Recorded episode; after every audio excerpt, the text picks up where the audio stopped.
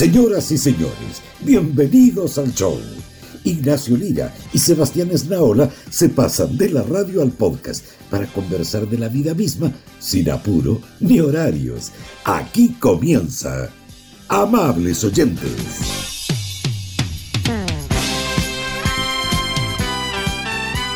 Ya, bueno, ya, pues.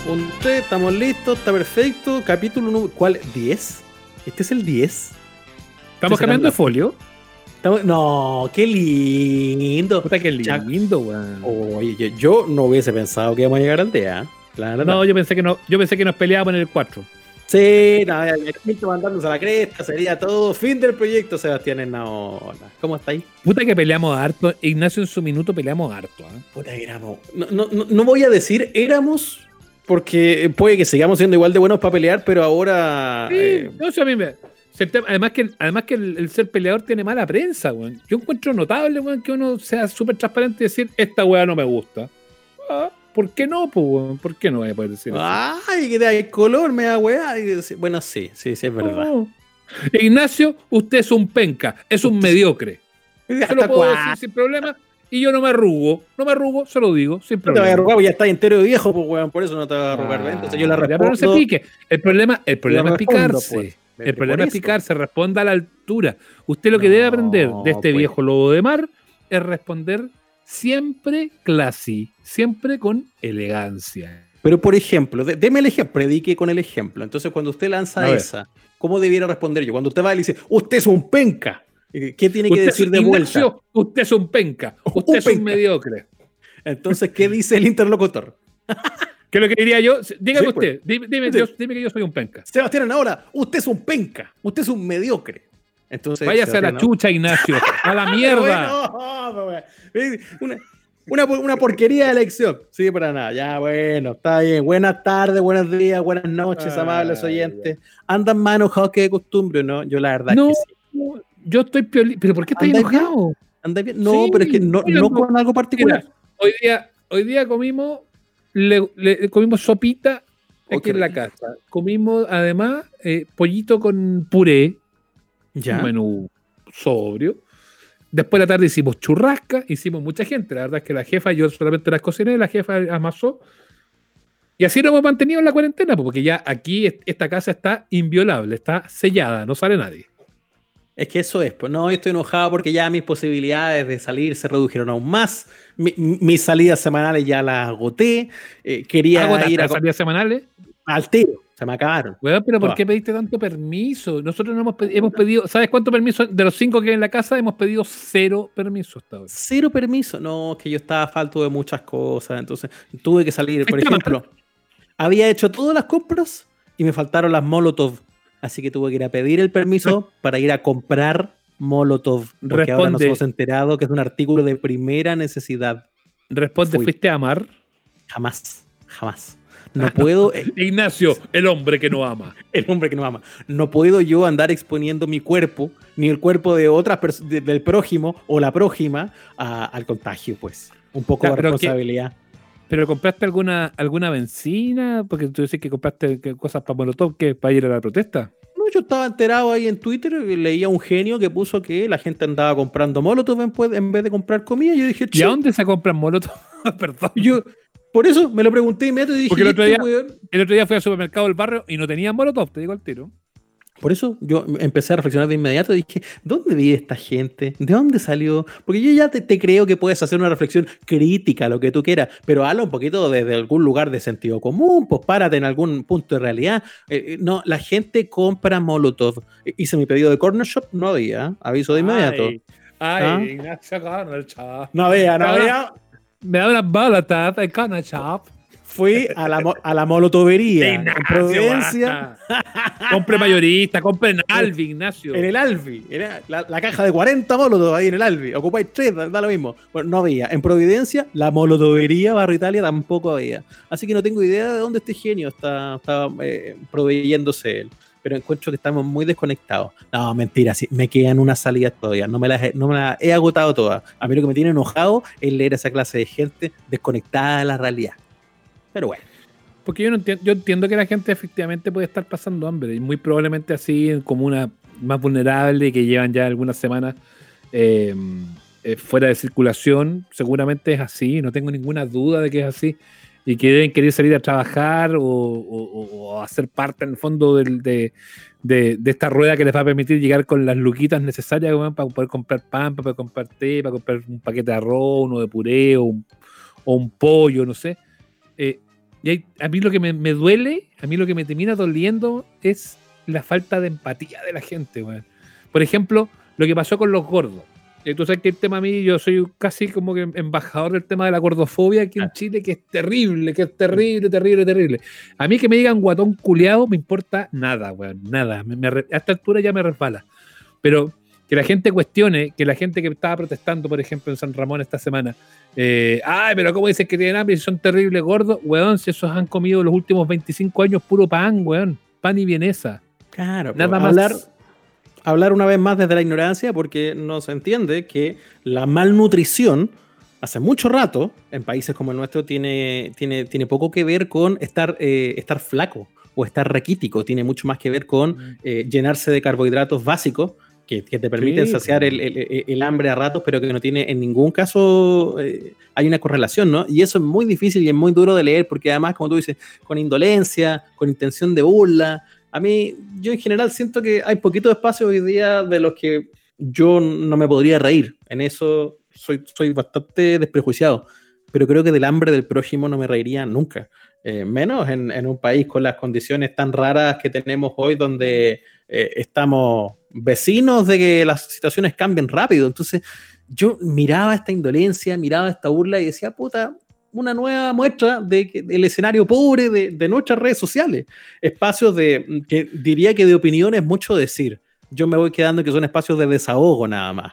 Y el desahogo viene, viene con escasa materia gris, pues el desahogo es vomitar lo primero que te sale. Y cuando te sale con odio, cuando te sale con burla, cuando te sale además sin capaz de ponerte en el lugar de una persona pasando lo peor que tú, es bien lamentable. Se dice nada más desde el privilegio, desde el tiempo libre. Y a mí me entristece un poco asistir a, ese debate, al que todavía sigo yendo por razones de pega, lamentablemente, pero, pero, pero siento que cada vez vale menos la pena.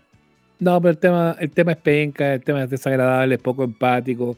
Eh, y uno ve a comunicadores además haciéndose parte de esa fiesta absurda de reírse de la gente que tiene hambre y te das cuenta de que como irresponsabilidad que muchos lleven 15, 20 años con un micrófono en la mano. O sea, váyanse a la chucha de reírse de la gente, bueno, no se rían de la gente, bueno. Y además que existe el karma, les puede pasar a ustedes alguna vez, bueno, pueden pasar hambre, bueno. No, está, no están libres, porque más que sean de una élite, no están libres, porque nadie sabe cómo vamos a salir de esta pandemia, o nadie está libre de que lo agarre el bicho. Eh, y que te hayáis reído en algún minuto de alguien que pasó hambre y que a lo mejor está guatón porque, como decía yo, ha comido los últimos 20 años, buen vienesa, buen pan, y no tiene acceso, a comerse una puta lechuga, weón. Eh, la verdad es que, es doloroso. Pero bueno, eh, eh, sacudámonos un poquitito de este minuto porque una de las cosas que la gente más valora es que nos hacemos olvidarse un poco de esto. Y es cierto, tenemos que poner la pata en lo que está ocurriendo en la actualidad, pero también tenemos que tratar de, pensar en, otro tipo de cosas y lograr escapar un poquitito de esta, de esta angustia que nos está provocando este momento tan complejo además que está viviendo nuestro país con, con la pandemia.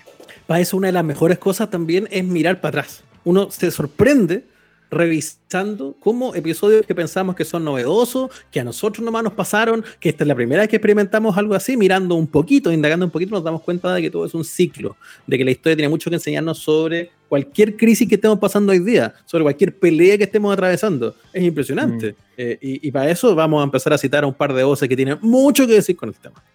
Sí, sí, es así, vamos a estar eh, hablando de eso. Oye, lo más notable en todo caso de esta pandemia, y esto ya echándole un poquito la chunga, más allá de que obviamente no queremos que pase nada y todo eso, pero los, ¿quiénes fueron los que se terminaron pingando a la televisión? Los políticos. ¿Por qué? Por el COVID-19 resulta que ahora la Tonca está en cuarentena, Amaro está en cuarentena, Julito está en cuarentena, la Monse está en cuarentena. Todos los lugares están en cuarentena por, porque llenaron de políticos, llenaron de senadores los matinales y resulta que ahora los matinales están todos en cuarentena.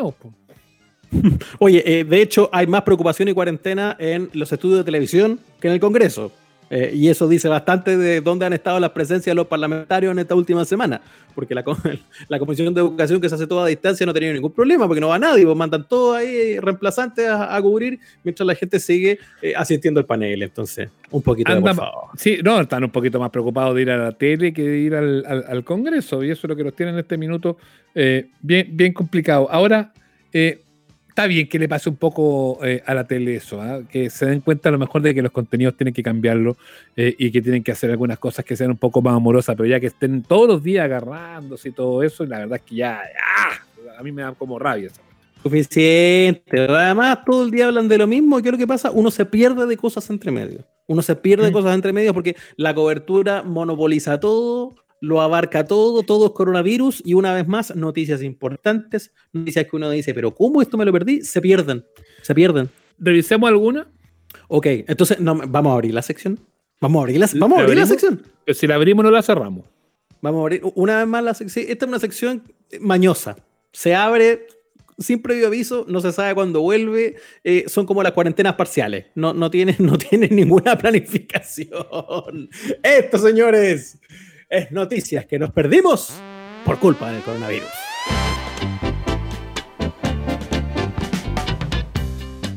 Ignacio hace. Sí, muy buena, me encanta. Me encanta como poco a poco se ha ido construyendo este podcast desde el punto de vista sonoro, gracias al señor Felipe Hernández, don Felupa. don Felupa. Menos mal, que no dije Don Falopa, eso ya haría sido una grosería. No, Don Feluca. cerca. ¿eh? Don Feluca, Don Feluca, que está a cargo de la eh, construcción de este, de este programa. Ignacio, hace algunas semanas, no lo contamos acá porque obviamente se nos pasó, pero la tenista canadiense Eugene Bouchard, ¿la tiene usted a ella o no? no la tenía en mis libros, fíjese. Pero la, pero la estoy googleando para efectos de este podcast, así que aquí la estoy mirando. Eugenie, por favor, dígalo bien. Eugenie. Ah, usted, es francófono, está muy bien. Es que, a, mí, es la Eugenia Bouchard. Yo me crié en Villa Francia, usted sabe. ¿ah? Oye, pero está bien ricota, ¿eh? Sí, de buen ver. Pues bueno, una tenista, un atleta, pues alguien de cuerpo trabajado y de facciones. Igual que nosotros. agradables a la vista. Igual, Igual que, nosotros, sí. Tipos muy guapos y con, y con six pack. Por eso hacemos radio. Oye, ¿qué, pasa con esta tenista del six pack de Chile? ¿Por qué, qué pasa con esta chiquilla que tenis no, no está jugando, evidentemente? No, no, no, pues el tenis está suspendido en este minuto por, por la pandemia. El tema es que ella lanzó una propuesta eh, subastar una cita. Yo siempre encuentro que esa weá es un error, weón.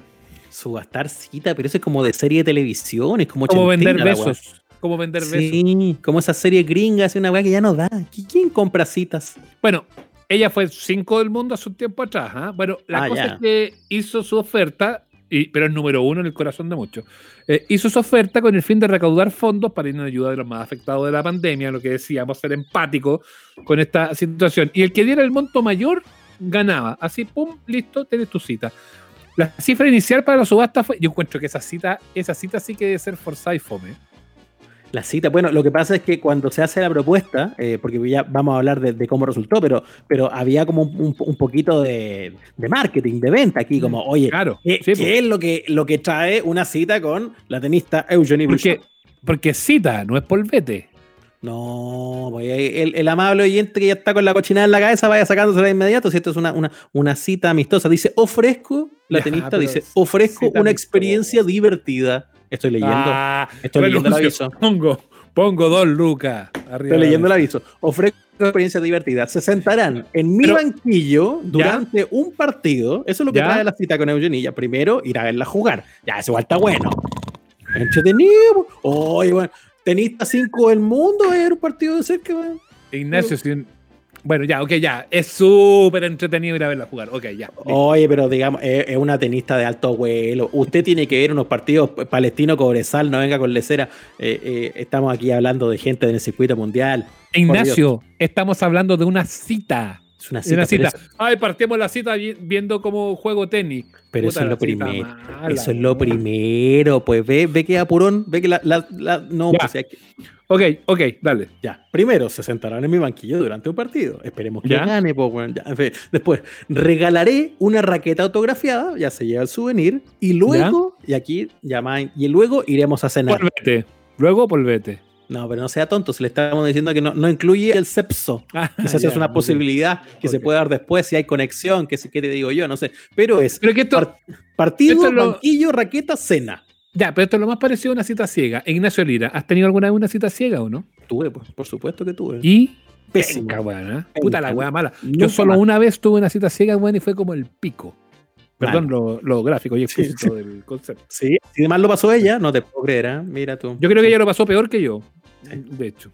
No, no, no, cita ciega. Pero a, ti, cómo, te fue? Cuéntame alguna historia tuya de cita ciega. No, de cita ciega, malazo nomás. Pues, hacerle caso a, amigos como que pensaba que lo conocían a uno y ahí te das cuenta, este bueno no me conoce nada. Oye, pero, ¿cómo van a congeniar ustedes? claro. Uy, te tengo una amiga, oye, pero ideal para ti. Idea, oh, le gustan las mismas Nunca fue. Le gustan los Beatles. Y también, no, nada, nada, pero por ni un lado. pero era porque no era, pero, pero, pero fracasó. Porque no era tan agraciada, porque no tenían tantos puntos en común. ¿Por, qué fracasó la situación? No, no, no, tenía muy poco que ver lo físico, porque de hecho, hasta donde recuerdo, la chiquilla era de buen ver. Pero fue, Sí, pero fue, yo diría, la noche menos conversada de mi vida. O sea, unos, unos pozos de silencio, para que te quede claro. Donde además uno trata de poner de su parte, porque entonces dice, ok, algo de experiencia tengo en comunicaciones. Voy a hacer, open mind en esta noche. Propon temas de conversación. Y yo proponía, preguntaba, oye, monosílabos, weón. Y yo creo que eso es ser generoso. Yo creo que oye, ¿te gustan, oye, ¿te gustan los Beatles? No. Ah, ya. Es que me habían dicho que sí. Te dijeron mal, po. no. Pero a, lo mejor, pero a lo mejor ella sí quería algo más físico y usted no cumplía con el tono acorde. A lo puede ser. Y entonces eso afectó su pesadota. Afectó su posición. Dijo, no le voy a dar al tiro ninguna, ninguna chance para que se ilusione este weón feo, de haber dicho. Pero mm. bueno, cosa de ella, cosa de ella, está bien. Era su libertad, su libertad elegir. Yo recuerdo era bien jovenzuelo y quedamos en una cita ciega con una chiquilla de amistades en común también en el Apumanque. ¡Ay, qué pena si está escuchando! Porque nunca lo hablamos En el Apumanque, antes o después que se quemara.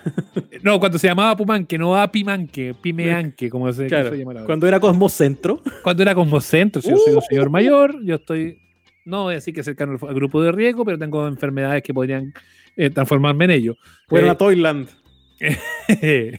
Eh, Blitty. Bueno, ya hablamos de la Pumanque hace algunos días, así que no vamos a volver a ello. Em, el tema es que yo llegué, pero lo mío igual fue un no, pero ¿por qué voy a decir esto? A lo mejor está escuchando, Ignacio. bueno, usted, propuso el tema. Y si está escuchando, y si está escuchando, voy a quedar, propuso el tema, muere en la rueda. Como voy a quedar mal. Ignacio, no hablo más. No, no, no, no, ¿Qué pasó en el Apumanque? No sea rata. Ignacio, Ignacio no hablo más. Los amables oyentes necesitan esta honestidad brutal. ¿Qué pasó? No, no, yo no quiero ser honesto. Yo quiero ser deshonesto. Suéltela toda. Dile. No. ¿Ya? Llegué y la encontré fea, weón. Puta. Ni que yo fuera. Ni que yo fuera. Ni que yo fuera una Doris, pues, weón. Pero la encontré malena. La encontró fea. ¿Sabe lo que es usted, Sebastián? Usted es un ¿Mm? penca. no se va a volverle. Usted es un penca. Pero viste, me quería ir. Un mediocre. Me quería. Me quería Ignacio, no le voy a permitir. No le voy a permitir que me diga, weón, que soy un penca. Usted es, un huevón. Ignacio, se acabó esta sociedad. Se acabó este programa. Usted es un pelotudo. Último capítulo. Se acabó esto.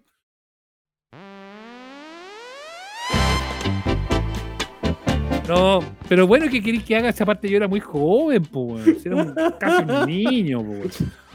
Hoy por hoy, hoy por hoy, hoy más grande. No, ya no quiero decir esto porque. No, más grande le. Exacto. Eso era. Después le decimos, no, pero qué maldad, qué maldad, qué crueldad. No, no, no, no, no. Ignacio. no, Ignacio, hagamos, mira, saquemos este pedazo, no lo pongamos mejor en el programa. Feluca, esto va en titulares. No, no, ya basta. Basta de trapear con el suelo con el pobre gordo. Basta, basta de eso. Amables oyentes, un podcast de barrio tan bueno como el mejor del centro. Bueno, el tema es que estamos eh, todos muy encerrados y estamos algo, algo preocupados. A mí una de las cosas que más preocupado me tiene, que vamos a estar conversando con nuestro invitado, tiene que ver con la procesión del Cristo de Mayo, Ignacio. Porque si no lo podemos sacar a pasear, vamos a quedar en el horno, fíjate. Pero ya en el horno mal. Sí, si, ya está, si ya está la... ¿Tú cachai lo del Cristo de Mayo, no?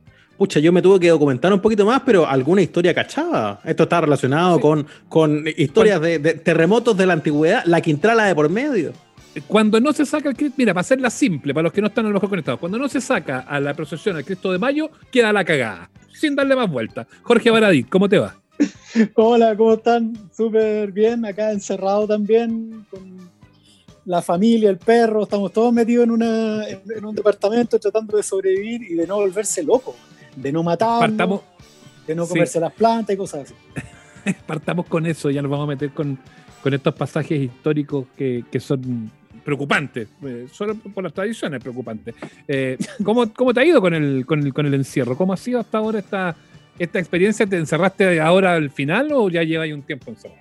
No, no, no, yo empecé el día 14 de marzo, eh, nos encerramos acá definitivamente, pero alcancé a salir como unos cinco días después a comprar pan.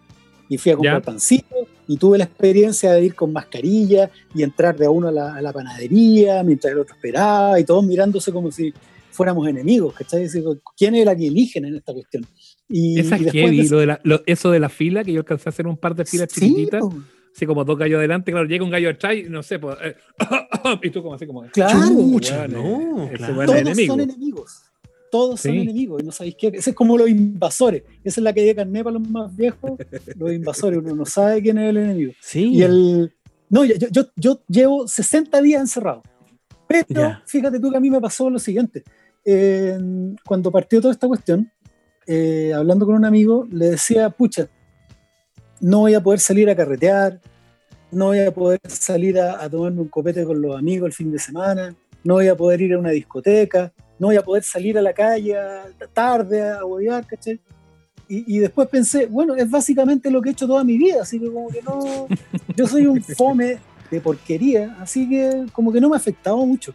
Fíjate tampoco salía ahí tanto de antes, ¿no? Eh, no, yo soy muy fome. Yo, con una vez al mes, menos mal que mi familia es más o menos parecida. Somos todos de, estar viendo series, leyendo, dibujando, todos metidos en sus, burbujas y a veces todos metidos en la misma burbuja y eso es una demencia que O sea, o sea, y la, la anomalía, Jorge, era que tú salías diciendo, oye, ¿cuándo vamos a ir a la discoteca, a la salsoteca? A eso era lo raro. O sea, jamás fuimos. Nunca hemos ido con mi señora. Estoy, aburrido de no ir a la discoteca hace 40 años. o sea, tallaste fácil, el statu quo al final. Pues, como, sí, claro, pero, tuvimos un problema. Tuvimos un problema porque el integrante de la familia que no se pudo acostumbrar de inmediato fue el perro. Nosotros tenemos un, salchicha, una salchicha preciosa que es la bellota, y habíamos hinchado al inicio cuando recién llegó para que aprendiera a hacer pipí, caca afuera y le llevábamos premios y le entrenamos y le hacíamos fiesta y el perrito hacía caca afuera en el pasto. Y ahora era todo lo contrario, era enseñarle que hiciera adentro, ¿cachai? Y, y, tenía una vejiga así como el puerto de una, de una pelota de qué diputado, por favor. O, sea, la, pobre, la pobre bellota decía, bueno, pónganse de acuerdo, pues, claro, la cosa. Mirándote como me está agarrando para el hueveo, así como... Claro, y al final como que he aprendido, partió haciendo, oye, estos temas son como de cuarto básico, ¿no? Pero filo, es como partió haciendo caca en la pieza, después caca en el living y ahora como que hace caca en el, en el balcón. Así que ya estamos avanzando. Está bien. Estamos si no morimos de COVID, vamos a morir de tifo, pero... Eso, esa es una otra. Son temas básicos, pero son temas que en este minuto nos convocan a todos, porque todos estamos cual más, cual menos con, con, eh, con, los mismos, con los mismos atados. Jorge, ¿tú estás preocupado por lo del Cristo de Mayo o, yo le estoy poniendo color? a ver, para mi pega tengo que decir que sí, porque estoy mega preocupado. estoy muy preocupado. Eso. Estoy extraordinariamente preocupado. Compren libros donde sale la historia. Eh, la verdad es que es súper bonito el tema de las figuras religiosas en Chile, es súper bonito el tema de, la, de, la, de las religiones, los mitos y las tradiciones. Y el del Cristo de Mayo, fíjate tú que debe ser eh, de los más interesantes que tiene Chile. O sea, eh, sin duda, imagínate una figura que es la única que quedó en pie después del magno terremoto de 1647. Santiago se vino abajo. Santiago estaba hecho de, de adobe pocas casas tenían segundos pisos. Santiago se vino entero al suelo. Fue un terremoto que duró lo que duran tres credos. Santiago se vino abajo, se destruyó completamente. Santiago era una ciudad chiquitita. Eh, era un, más bien un villorrio en el fin del mundo. Imagínate que éramos la última cola del imperio español en un tiempo en que no habían telecomunicaciones, no había nada. Éramos como un barquito con unas pocas luces encendidas en un océano que era América Latina, no América del Sur. Y solo, sí, para llegar a, para llegar a Valparaíso se requerían dos a tres días, y, para ni hablar de llegar al, al, virreinato, se quedan semanas de viaje. Entonces estábamos, esto era lo más parecido a un viaje a Marte, a Saturno, donde las, te las tenía que ver solo. Entonces quedó la escoba, se destruyó todo, se murió el 25% de la población de Santiago. Si fue una brutalidad, si hoy día tenemos 8 millones, se murió cuánto, porque siempre me... me 2 millones de personas. Claro. millones de muertos. No te preocupes que todo empezamos a hacer con los deditos así para sacar la cuenta. Estábamos contando. No un grupo matemático. claro, como para dimensionar. claro. Si no, mañana salgo el lunes. y, el, y, entonces esta catástrofe destruyó las iglesias, destruyó las figuras, y, y excepto una, el Cristo de Mayo, que es una figura que es bien particular. ¿eh? Tú cuando la vas a mirar, em, hay distintas formas de, representar a Cristo. Si tú te fijas, hay uno que es cuando está con, el, con, el, con la barbilla pegada al pecho, mirando hacia abajo, que es cuando él dice todo se ha cumplido, que es el momento en que él expira. Hay otros Cristos que están mirando hacia arriba, que es el momento en que dice eh, Eli, Eli, lama sabactani, que es eh, Dios mío, ¿por qué me has abandonado? Claro. pero en súplica. Este Cristo tú lo miráis y está con una cara de odio mirando para arriba. Es como desafiante. claro, es como, weón, ¿qué onda? Mira, ¿por qué me, pusiste aquí? Es bien, es bien terrible el ah, rostro. Ese rostro es un rostro desafiante mirando hacia el cielo, es el único que queda en medio de una ciudad que era una neblina, pero fíjate tú lo terrible, no de silencio, sino de lamentos, gritos desgarrados de la gente que se había quedado atrapada entre medio de las rocas, de, de las piedras y del adobe de sus propias, eh, porque como era de noche y la ciudad se vino abajo, eh, la mayoría de la gente que murió murió aplastada y, murieron o, agonizaron durante horas bajo, bajo las rocas. Entonces era una ciudad que se estaba lamentando a gritos. Y en medio de esa oscuridad eh, encuentran el Cristo de Mayo, lo llevan a la plaza y se convierte el Cristo prácticamente en una especie de, de de tronco en el medio del océano, del que todos se aferran, porque la realidad de 1640 era una realidad extremadamente religiosa, eh, extremadamente vinculada con el más allá. A la gente le importaba juntar puntos para ir a disfrutar el, resort al más allá. la vida buena era esa, no, no acá viviendo. Acá lo pasaba pésimo, este era el Valle de Sombras. No, no pasaba nada. Oye, pero lo otro que llama la atención del Cristo tiene que ver con lo de la corona, po. Eh, esa corona que, que, queda en el cuello, que si tú lo miras hoy día, si vas a, verlo, te vas a encontrar con esa situación bien singular que ya en ese minuto, en, el 1647, ya también fue asunto, porque trataron de levantarle la corona, de ponerla donde correspondía, pero no, no hubo caso, finalmente la tuvieron dejando ahí nomás. Es que mira, aparte hay, algo ahí que, tiene un, tinte como para poner música de misterio, ¿no? Que es que en ah, realidad... Misterio, Feluca, por favor. Misterio, sí. Misterio. El, uno de los misterios es que hay, hay uno, se dice, yo tengo que aclarar esto, ¿no? Que se dice que se habría hecho, se habría hecho una medición que indica que el diámetro de la corona incidiría tanto con, el, con, la, con la cabeza, es decir, que efectivamente hay una cuestión milagrosa en que se haya, haya resbalado hasta el cuello y esté ahí hoy.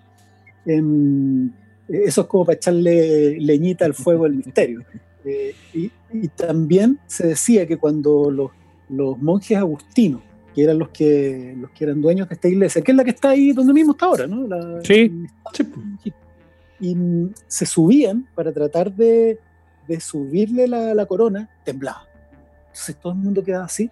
Y es muy, es muy entendible. Eh, eh, deben haber habido réplicas, pero para la historia, así cada cinco minutos una réplica.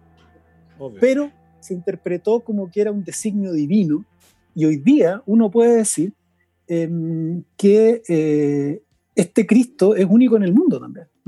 Eh, una gran historia no solamente tiene una gran historia, sino que tiene también íconos o símbolos interesantes. Y en este caso, la historia de un terremoto, donde un solo Cristo se salva, donde le tratan de, levantar la, corona y tiembla, y además quedó con la corona puesta en el cuello, tiene todos los ingredientes. Este señor de los terremotos comenzó a ser eh, sacado en, procesión hasta la Plaza de Armas como un eh, recuerdo de lo que ocurrió en esa época, ¿no? que lo sacaron y, en el fondo se lo llevaron a la Plaza de Armas para que la gente se reuniera en torno a él, todos los sobrevivientes, porque hay que recordar que eh, las calles eran estrechas, estaban llenas de derrumbe y el gran espacio abierto en el centro de la ciudad era la Plaza de Armas, entonces todos se, fueron para allá. Y, era un infierno. Básicamente para que no, lo metieron, no lo metieron adentro de nada, porque primero porque no había quedado nada y segundo, además un lugar medianamente seguro donde pudieran reunirse. No, cualquier réplica, ¿no? Obvio. Claro, pero, pero además porque la Plaza de Armas se convirtió, para seguir con el ejemplo del naufragio, se convirtió en, la balsa se convirtió en la balsa, como la balsa del cuadro de la mm. balsa de Medusa, donde todos llegaban de todas direcciones, porque ahí habían luces, ¿no? Se habían, habían hecho fogatas, se habían congregado las pocas autoridades que quedaban, el, los curas, la gente ahí se juntó a, rezar y a llorar, se hacían misas por todos lados. Como no habían suficientes sacerdotes, el, el obispo de la, de la época ahí mismo nombró sacerdotes a algunas personas para que pudieran escuchar eh, eh, confesiones porque todo el mundo pensaba que era el inicio del fin del mundo. Esto porque efectivamente mm. eh, fue una destrucción tal, tan grande, que Santiago quedó inhabitado por años. Santiago tuvo un retroceso y volvió a ser medio rural. Volvieron a haber terrenos donde, donde se cultivaban chacras, andaban circulando ovejas. Santiago estuvo a punto de desaparecer. de hecho, pensaron, pensaban llevárselo a, como para el lado de Quillota, ¿no? Como para ese lado, claro, pensaban mover la, capital, ¿no? Claro, Santiago se iba, la capital de Chile se iba a desplazar a un terreno más apropiado, em, pero fueron, eh, lo que a mí me contó un, historiador, es que... No tendríamos agua ahora en todo caso. No, claro, no tendríamos. pero lo, Teníamos lleno de palto.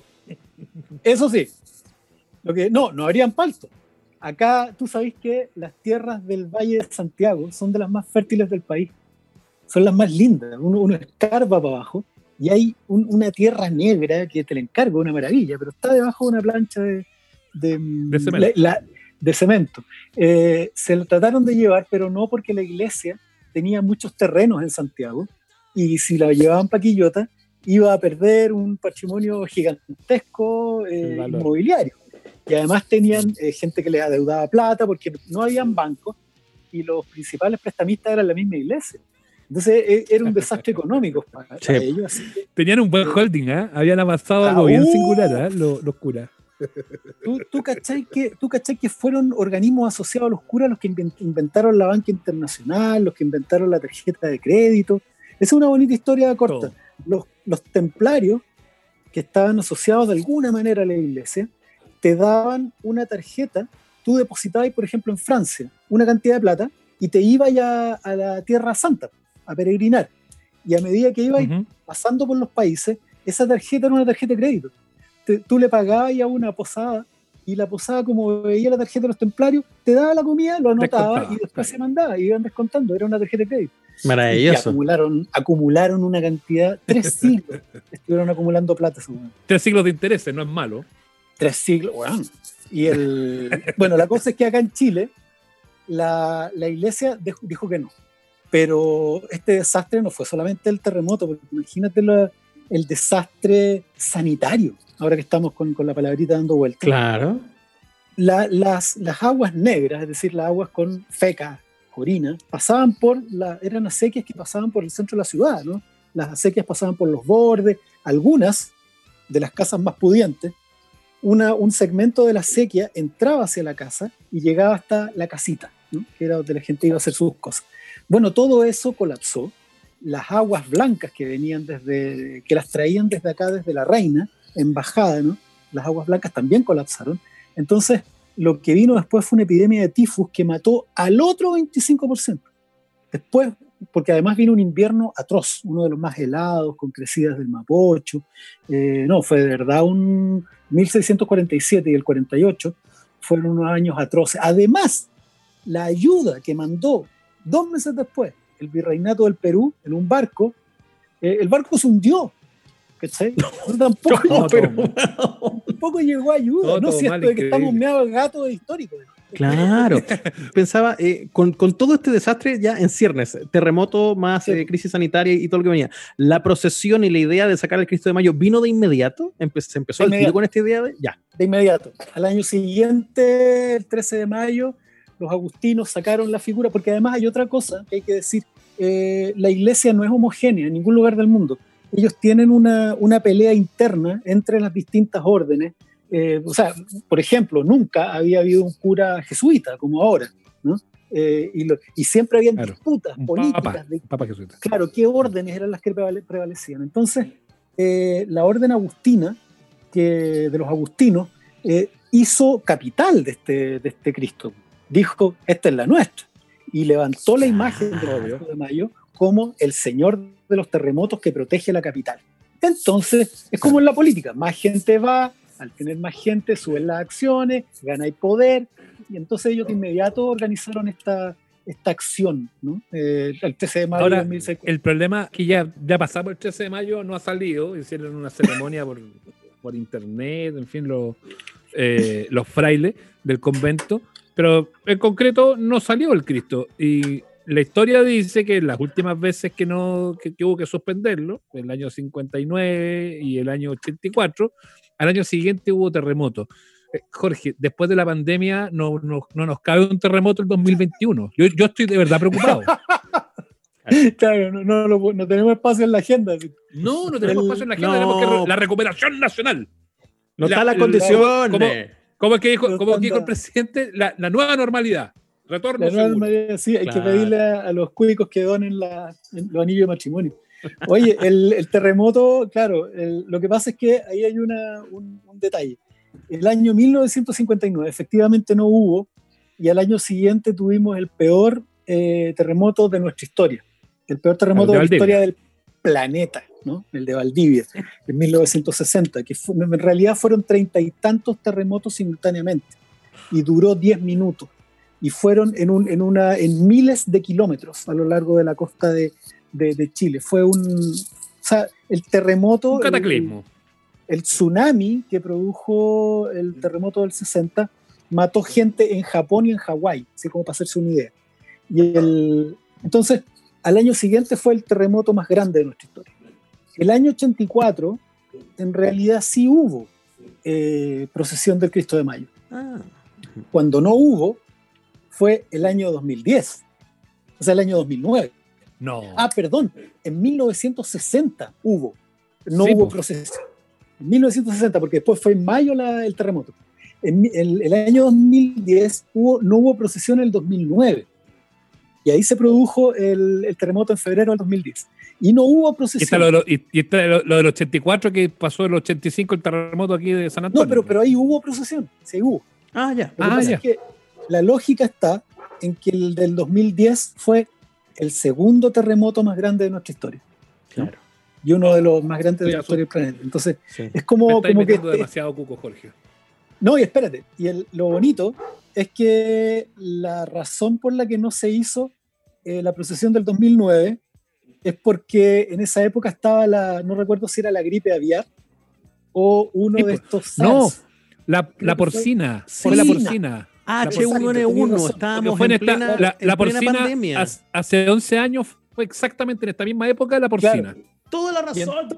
Entonces, la última vez fue eh, a raíz de una pandemia que, se, que impedía que se juntara gente. Así que Claro, sí, yo siempre les digo, oye, es súper divertido eh, esto, pero esto es una coincidencia. Nos puede pasar alguna locura entre medio. Yo estaba también súper atento.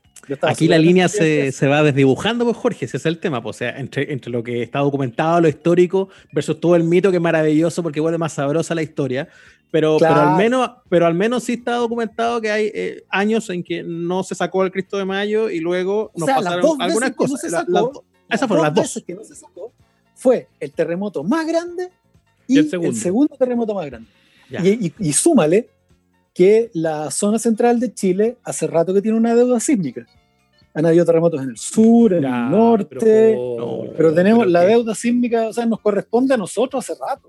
A nosotros nos toca aquí ya no, oye, nos pasamos a otro terreno, estamos como con este señor que dice los terremotos. No, no, no, no. Si no, estamos como Haroldo. Haroldo. de los terremotos.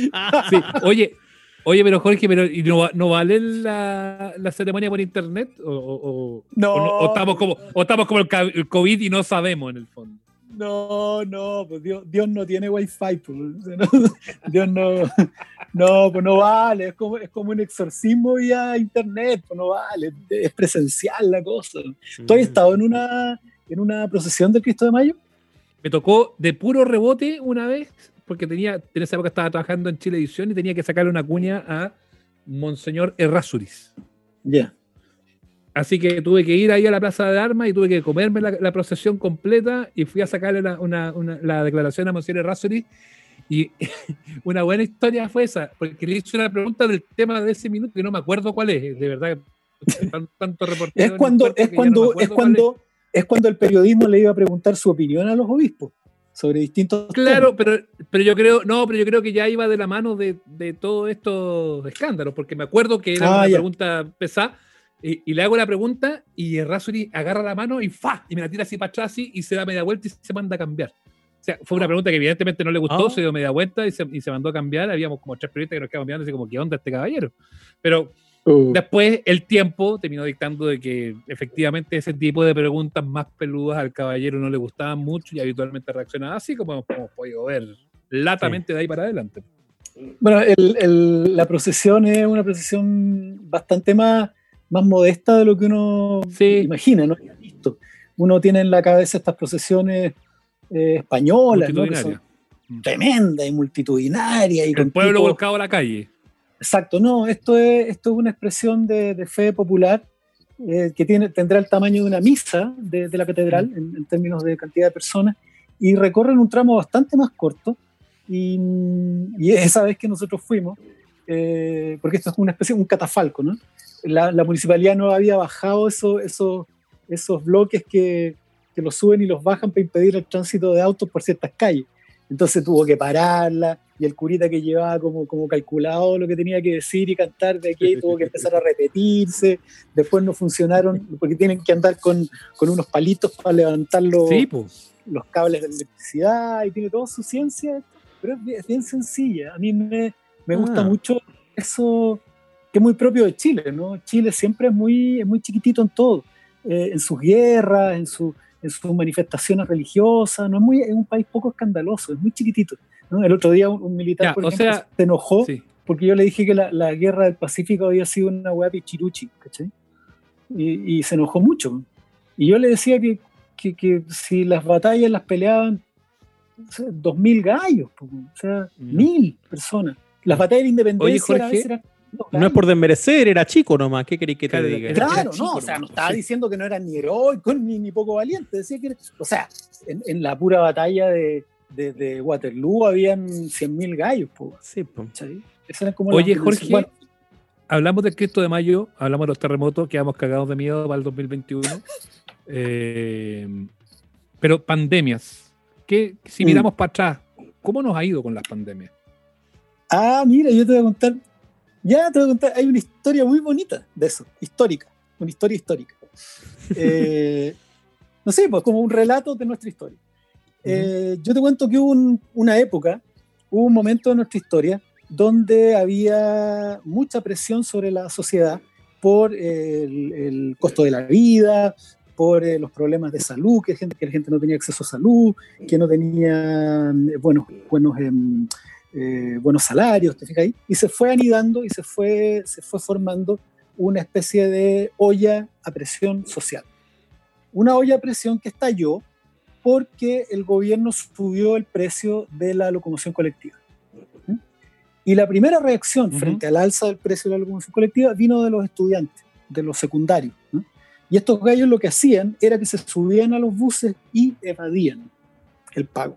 Entonces había evasión evadir, otra forma de luchar. no cualquier cualquier similitud con la actualidad es mera coincidencia. Pero cuando uno dice que, la historia se repite, literal, cíclico. Pero que espérate, esta ah, cuestión produce un estallido social y la gente se vuelca a las calles, todos, civiles, eh, estudiantes, lumpen, hay saqueo, se toman el centro de la ciudad, lo, sacan a militares a la calle, eh, queda la escoba, está en el gobierno de Ibañez, y se produce un estallido social, una movilización social por un cambio brutal eh, en nuestra sociedad. Esto fue en julio de, 1957. Y, a fines de julio hubo un fenómeno que eh, apaciguó el, estallido social y terminó de difuminarlo en el tiempo, como que lo, extinguió. Y ese fenómeno fue una pandemia internacional de un virus respiratorio que llegó de China. Esto llegó a Chile en fines de julio de, de, 1957 y en agosto ya esta cuestión se declara. Y el gobierno lo que tiene que hacer, por supuesto, es prohibir las concentraciones públicas, pone en cuarentena sectores de la, de, la, capital, luego de Chile, hace cercos sanitarios, se suspenden las clases, la gente queda dentro de las casas y se empieza a producir un apaciguamiento de la, del, estallido social. Con el, en el correr corto del tiempo, las principales críticas es que había favorecido el trato médico y social de las clases más pudientes y que había abandonado el interior de sus casas a las poblaciones populares que no tenían que comer. Por favor, a los, a, los, a los que están escuchando, búsquenlo, porque esto es absolutamente cierto. Impresionante. Yo estoy con el Google acá al lado, Jorge, porque, porque uno se pone curioso de inmediato. la pandemia partió en China en febrero del 57, llega a Chile justo para el invierno, julio de ese año. Y afectó al 21% de la población chilena, se murieron 20.000 personas en la época. Exacto, el, el, 2000, el 1957 se produjo la mayor mortandad entre, hasta enero del 58 y, y, después hubo un rebrote el año 59 creo. Creo que fue un año después hubo otro rebrote pero que fue menos, menos, menos maligno. No, no recuerdo bien la fecha, mm. pero, pero es más la segunda ola. Y esto ocurrió y es una de las pandemias, es uno de los, eventos históricos olvidados de nuestro país. ¿no? esto, de esta manera como se cruza eh, las cuestiones de orden social y político con, la, con las pandemias. Eh, regularmente cometemos el error de ver nuestros, nuestros momentos históricos aislados de su contexto, eh, de su contexto internacional, médico, político. ¿no? Y, y, este es uno bien particular que nos podría iluminar mucho de lo que, de lo que se viene. ¿no? Lo que se vino fue una polarización de la sociedad. En 1959, en 1958 se elige a un presidente de derecha, el primero que se elegía desde la constitución del 25, y lo que viene después es un proceso de polarización tremenda que culmina en la, Unidad Popular, el proceso de, polarización de la sociedad chilena, a partir de, de la desigualdad que se incubó eh, durante la década del 50. Notable además porque cualquier semejanza con la realidad ya ni siquiera podríamos decir que es coincidencia. Yo creo que no, tiene nada de coincidencia. se pasó, sí. Es parte de los ciclos. Eh, lo único que le faltó, perdona, eh, huevones peleando en Twitter eh, para que fuera exactamente igual a la historia. Impresionante. Porque gracias por acompañarnos esta noche acá en, Los Amables Oyentes. Hemos aprendido y además nos hemos quedado escuchando. Has sido protagonista absoluto de este, de este capítulo y lo hemos pasado súper bien contigo. Yo siempre, encantado, Sebastián, contigo. Un, abrazo también a, todo el equipo que, que, lo hacen fantástico. Yo feliz, estoy a tu disposición cuando quieras. Hecho, un abrazo grande. Gracias, Jorge. Chao, chao. Queda igual temeroso Ignacio después del, del, lo conversado con Jorge. Oye, toda esta cuestión de que la historia se repite y de que la situación de pandemia y, protesta y pelea ya pasó. Ya, pero, pero es que eso último igual es bueno, porque después de, esta pues, historia similar que nos contó Jorge Baradí recién, llegamos a ser la próspera nación eh, que, llegamos a ser. Entonces, bueno, vamos. Que al menos la palabra de aliento que me queda después de esto es que parece que vamos a terminar saliendo de ella. Bueno, en la medida que nos cuidemos, pues chiquillos, si no, es nada chiste cuando uno le dice quédate en la casa, quédate en la casa, quédate en la casa, weón, porfiado. Entonces ya cuando uno va subiendo el tono, la gente se queda. Pero que se puede en la casa el que puede quedarse se queda y el que no tiene que salir a buscar qué mierda comer. Con mayor razón, quien puede mm. quedarse tiene que ser responsable, porque se trata de finalmente otorgar las menores condiciones de riesgo para quien no tiene más remedio que seguir saliendo. Yo creo que eso también es fundamental, pero sí, eh, mm. como pocas veces, eh, y, esto a lo mejor se parece a una reflexión que hacíamos hace 10 programas, cuando empezamos con amables oyentes, y decíamos, esta es la clase de cosas de las que uno no sale como si estuviera como náufrago, se sale necesariamente con, la, con el bienestar del otro. Ahora, igual es heavy como va evolucionando la weá, porque la cosa, perdón, perdón que esté tan boquiflojo. Eh, sí, no, eh, porque hace algunas semanas nos cagábamos la risa con los negros del cajón. Yo no sé si hoy día me dan risa, fíjate. Bueno, sí, pues, se nos va a pasar. Y, muchas cosas mm. que además dábamos por segura al principio y luego fueron cambiando. Uno toma otras decisiones en la medida que va obteniendo más información. Al principio la mascarilla era solo si estaba ahí enfermo. Y además mm. es la recomendación que te daba la autoridad sanitaria. Hoy en día no puedes entrar a ningún lugar sin la mascarilla. Y no es porque esté comprobado finalmente que tiene más no, Simplemente porque. Tú sabes que yo soy amigo del doctor Ryan y que hablo todos los días en la radio con él. El doctor Ryan hasta el día de hoy dice una mascarilla, weón. Ya, ok, úsela. Pero no está convencido de, que realmente vaya a servir tanto. Para él lo fundamental sigue siendo el lavado de manos, el uso del alcohol gel y protegerse de, por ese lado. Pero la mascarilla sigue siendo un objeto de debate. Ahora, va a ser mejor que la usa que no la usa. Así que, bueno, igual a esta altura está obligatorio usarla si es que le toca salir con algún permiso aquí en la zona central. Así que salga con la mascarilla, úsela. Al final terminó convertida en norma social. Y, han cambiado, y eso te hace pensar en todo lo que ha cambiado en 10 semanas consecutivas que llevamos haciendo este podcast. Momento de, momento y quizás, perdona, y quizás cómo vamos a estar en 10 semanas más cuando estemos en el capítulo 20, porque esto no para, Ignacio. Oh, no para, no, no para. A mí me gusta, y quiero recordarle de inmediato a quienes estén en este programa, me gusta tener la posibilidad de recorrer cualquier capítulo para atrás, porque ninguno ha envejecido mal, todo lo contrario. Sí, si es cierto. Se, va al tercer, al quinto capítulo, tienen igual de sentido, porque hemos conversado, pero de todo, de un y además, y además cada día es más fácil ir a ver los capítulos antiguos. Hasta YouTube me los tira de vuelta porque ahora estamos en YouTube. Sí, te hay quedando sin excusas. ¿ah? bueno, si este es su primer capítulo de Amable Oyentes, bienvenido, bienvenida. Para atrás hay un cuanto hay para, ah, para ir revisando y está muy entretenida. Invitados o momentos estelares para mí, grandes conversas con gente como el Pancho Saavedra, ponte tú cosas muy divertidas que nos pasaron con la Antonella Río o, con la Belenaza. Mm. ¿qué, otra cosa así destacaría así como a la primera que se te viene en 10 semanas? Así como de buena primera destacaría ese capítulo que se nos borró Ignacio, que nunca pudimos subir. No, ese con la, con la esta. El capítulo privado. Es que, dijo que se enojó con lo que le preguntamos. Mm. Que dijo que no. No, que, cortó y, que, y que dijo que nunca más nos atendía el teléfono. Claro, que no iba a demandar si lo publicábamos. Es verdad, es verdad. Así que ese, capítulo misteriosamente se borró. No, pero de los que están al aire está bueno el Pancho, está bueno la Francisca García Huidobro, está bueno, bueno la Javi Contador. Que lata no puedes nombrarlo a todos porque la verdad es que, perdón, lo, lo cercano de la recomendación, no hay desperdicio hasta el minuto en este podcast. Hay grandes momentos en todos los capítulos. Por eso, para el que diga, pucha, me lo perdí, ay, es que no supe. No, pues esa es la idea. Un podcast no se pierde jamás. Esto es atemporal.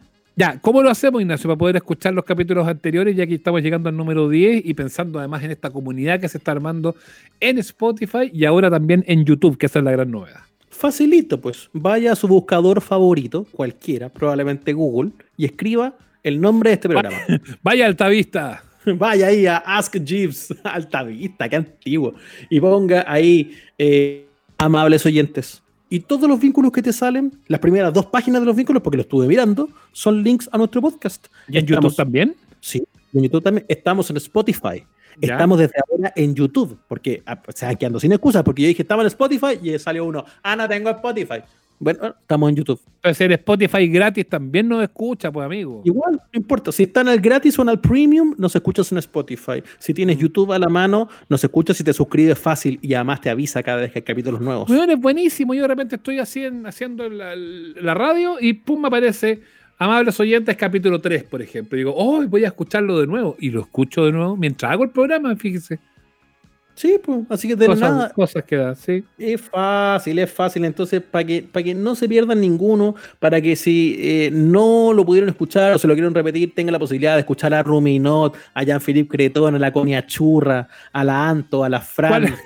Ignacio, ¿cuál ha sido el peor capítulo de todos? No, no lo digas, no, lo digas. No vamos a decir ese que grabamos con él. No, no, no, no, no, ¿Cómo se le ocurre? Ese estuvo pésimo en todo caso.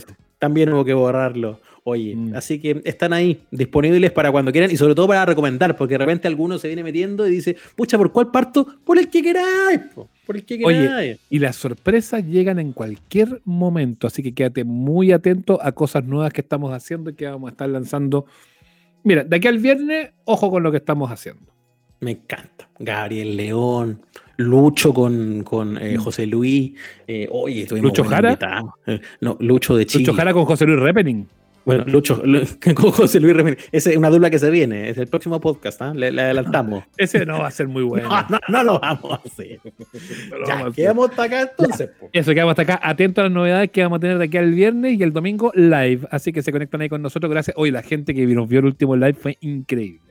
Oye, están entretenidos. Y lo bueno es que en el Instagram, que es Amables Oyentes todos juntos, una vez que hacemos el, live, el programa queda ahí, para que también lo puedan ver luego cuando quieran. No, si ya, este están... La breva pelaya en la boca, viejo. Este camino lo estamos haciendo juntos y eso lo agradecemos mucho. Así que le mandamos un abrazo muy cariñoso y gracias por apoyarnos y por escucharnos. Que esté muy bien. Cuídense. ¡Chau!